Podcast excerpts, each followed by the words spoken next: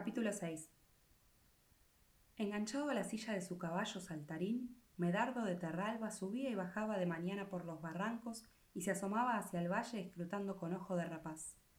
Así vio a la pastorcilla Pamela en medio de un prado con sus cabras. El vizconde se dijo Entre mis más agudos sentimientos no tengo nada que corresponda a lo que los enteros llaman amor. Y si para ellos un sentimiento tan soso tiene tanta importancia, aquello que para mí le pueda corresponder será desde luego magnífico y terrible. Y decidió enamorarse de Pamela, que gordezuela y descalza, con un sencillo vestidito rosa, estaba tumbada boca abajo en la hierba, dormitando, hablando con las cabras y olisqueando las flores. Pero los pensamientos que él había formulado fríamente no deben llamarnos a engaño. Al ver a Pamela, Medardo había percibido un confuso movimiento de la sangre, algo que no sentía desde hacía tiempo, y había acudido a aquellos razonamientos con una especie de prisa atemorizada. En el camino de regreso, a mediodía, Pamela vio que todas las margaritas de los prados tenían solo la mitad de los pétalos y la otra mitad de la corola había sido deshojada. ¡Ay de mí! se dijo. De todas las chicas del valle me tenía que pasar a mí. Había comprendido que el vizconde se había enamorado de ella. Cogió todas las medias margaritas, las llevó a su casa y las metió entre las páginas del misal. Por la tarde sacó a los patos del prado de las monjas para que comieran y nadaran en la charca. El prado estaba cubierto de blancas chiribías, pero también a estas flores les había cabido la suerte de las margaritas, como si parte de cada corimbo hubiera sido cortada de un tijeretazo. Ay de mí, se dijo, me quiere precisamente a mí, y recogió en un ramillete las chiribías partidas, para ponerlas en el marco del espejo de la cómoda. Después no volvió a pensar en ello. Se ató la trenza alrededor de la cabeza, se quitó el vestidito y se bañó en la charca con sus patos. Por la noche, al volver a casa por los prados, estaba todo lleno de vilanos, también llamados molinillos. Y Pamela vio que habían perdido las plumitas de un solo lado, como si alguien se hubiera tendido en el suelo para soplarlos por una parte, o con media boca solamente. Pamela cogió alguna de las medias esferas blancas, las sopló, y su suave pelusa voló a lo lejos. Ay de mí, ay de mí, se dijo. Pues sí que me quiere. ¿Cómo acabará esto?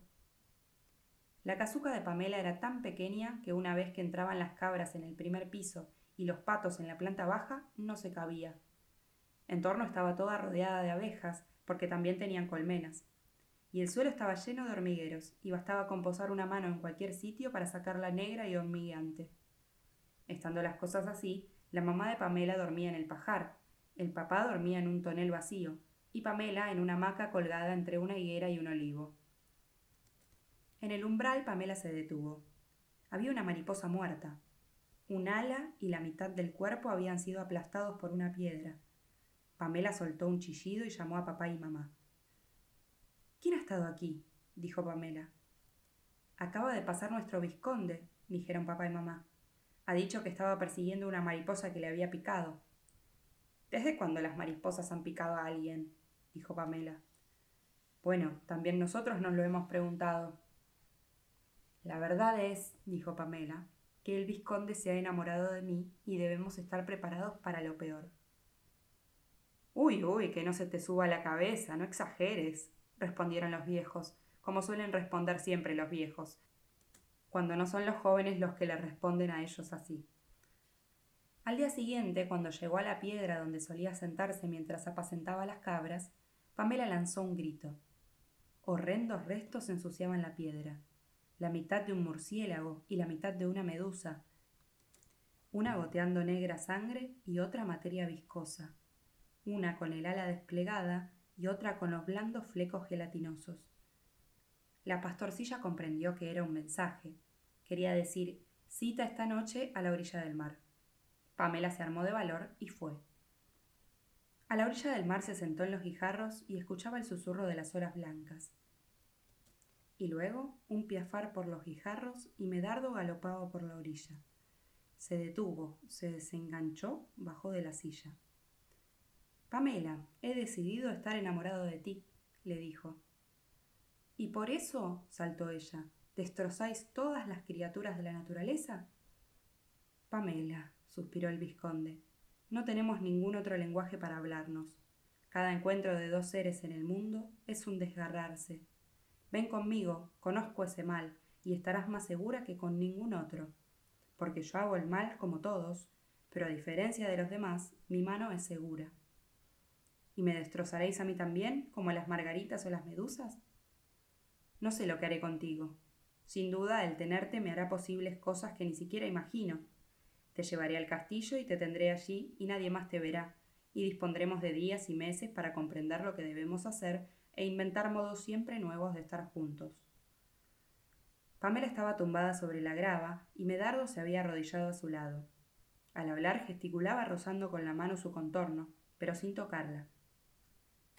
Pues bien, primero debo saber qué me haréis. Bien podéis darme una muestra ahora, y yo decidiré si voy o no al castillo. El vizconde aproximó lentamente a la mejilla de Pamela su mano fina y encorvada. La mano temblaba y no se sabía si se tendía para una caricia o para un arañazo. Pero aún no había llegado a tocarla cuando retiró la mano de repente y se puso en pie. Te quiero en el castillo, dijo izándose al caballo. Voy a preparar la torre donde vivirás. Te dejo un día más para pensarlo y luego tendrás que decidirte. Y diciendo esto espolió por aquellas playas. Al día siguiente Pamela subió como de costumbre a la morera a coger moras y oyó gemir y aletear entre las frondas. Por poco se cae del susto. En una rama alta había un gallo atado por las alas, y gruesas orugas azules y peludas lo estaban devorando. Le habían puesto en la cresta un nido de procesionarias, insectos dañinos que viven en los pinos. Era con toda claridad otro de los horribles mensajes del vizconde, y Pamela lo interpretó. Mañana al alba nos veremos en el bosque. Con la excusa de llenar un saco de piñas, Pamela subió al bosque y Medardo asomó por detrás de un tronco, apoyado en su muleta. ¿Qué? preguntó Pamela. ¿Te has decidido a venir al castillo? Pamela estaba tumbada sobre las agujas del pino. Decidida a no ir, dijo, volviéndose apenas. Si me queréis, venid a verme aquí al bosque. Vendrás al castillo. La torre donde tendrás que vivir está preparada y serás su única dueña. Vos queréis tenerme allí prisionera y luego quizá hacer que me quemen un incendio o que me roban los ratones. No, no, os lo he dicho. Seré vuestra si lo queréis, pero aquí, sobre las agujas de pino. El vizconde se había acurrucado junto a la cabeza de ella. Tenía una aguja de pino en la mano. La acercó a su cuello y se la pasó alrededor. Pamela sintió que se le ponía la carne de gallina, pero se quedó quieta. Veía el rostro del vizconde inclinado sobre ella, aquel perfil que seguía siendo perfil incluso visto de frente, aquel semicírculo de dientes descubiertos en una sonrisa de tijera. Medardo apartó la aguja de pino en el puño y la partió. Se levantó. Donde quiero tenerte es encerrada en el castillo. Encerrada en el castillo. Pamela comprendió que podía arriesgarse y movía en el aire los pies descalzos diciendo Aquí en el bosque no digo que no. Encerrada ni muerta. Yo sabré bien cómo llevarte, dijo Medardo, poniendo la mano en el lomo del caballo, que se había acercado como si pasase por allí de casualidad. Subió al estribo, le espolió por los senderos del bosque. Aquella noche Pamela durmió en su hamaca colgada entre el olivo y la higuera, y por la mañana, horror, se encontró con un pequeño cadáver sanguinolento en el regazo. Era una media ardilla, cortada como siempre a lo largo, pero con la leonada cola intacta. Ay, pobre de mí, dijo a sus padres. Este vizconde no me deja vivir. Papá y mamá se pasaron de mano en mano el cadáver de la ardilla.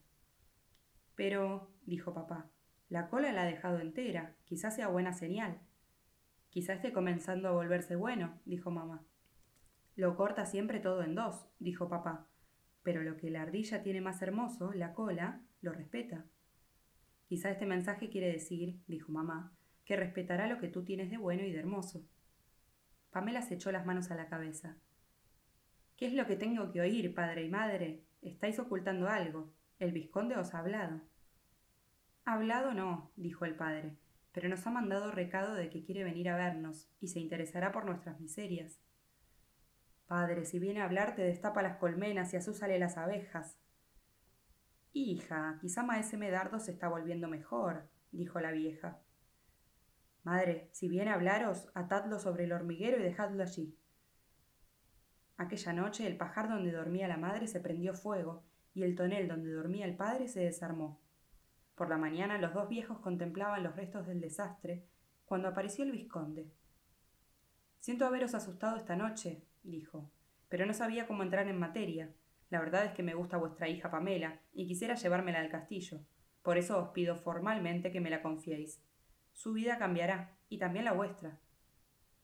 Imagínese qué contentos estaríamos, señoría, dijo el viejito. Pero si usted supiera el carácter que tiene mi hija, tenga en cuenta que ha dicho que le asusáramos las abejas de las colmenas. Fíjese, señoría, dijo la madre, imagínese que ha dicho que lo atáramos sobre el hormiguero. Por suerte Pamela regresó pronto a casa ese día. Encontró a su padre y a su madre atados y amordazados, uno en la colmena, la otra en el hormiguero. Y por suerte las abejas conocían al viejo y las hormigas tenían más cosas que hacer que morder a la vieja. Así pudo salvarlos a ambos.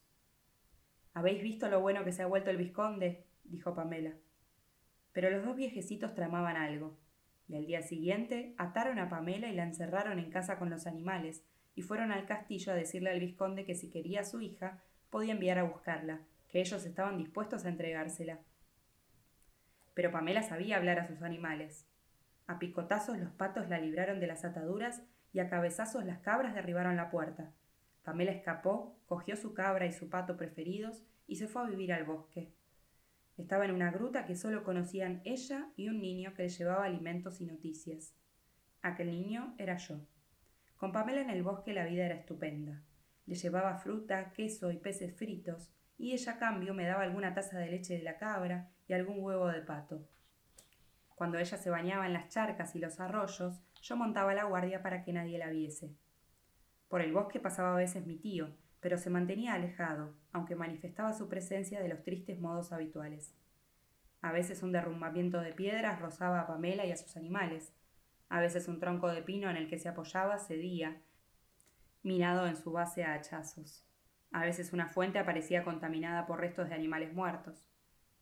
Mi tío había empezado a salir de casa, con una ballesta que conseguía manejar con su único brazo, pero se había vuelto aún más flaco y sombrío, como si nuevas penas royesen aquella piltrafa de su cuerpo. Un día el doctor Trelawney iba conmigo por los campos, cuando el vizconde vino hacia nosotros a caballo, y casi le embistió, haciéndole caer. El caballo se había parado con el casco en el pecho del inglés, y mi tío dijo Explíqueme una cosa, doctor. Tengo la sensación de que la pierna que no tengo estuviera cansada de tanto caminar. ¿Qué puede ser esto? Trelawney quedó confuso y balbuceó como solía, y el vizconde espolió y se fue. Pero la pregunta debió de impresionar al doctor, que se puso a reflexionar sobre ella, sosteniéndose la cabeza con las manos. Nunca había visto en él tanto interés por una cuestión de medicina humana.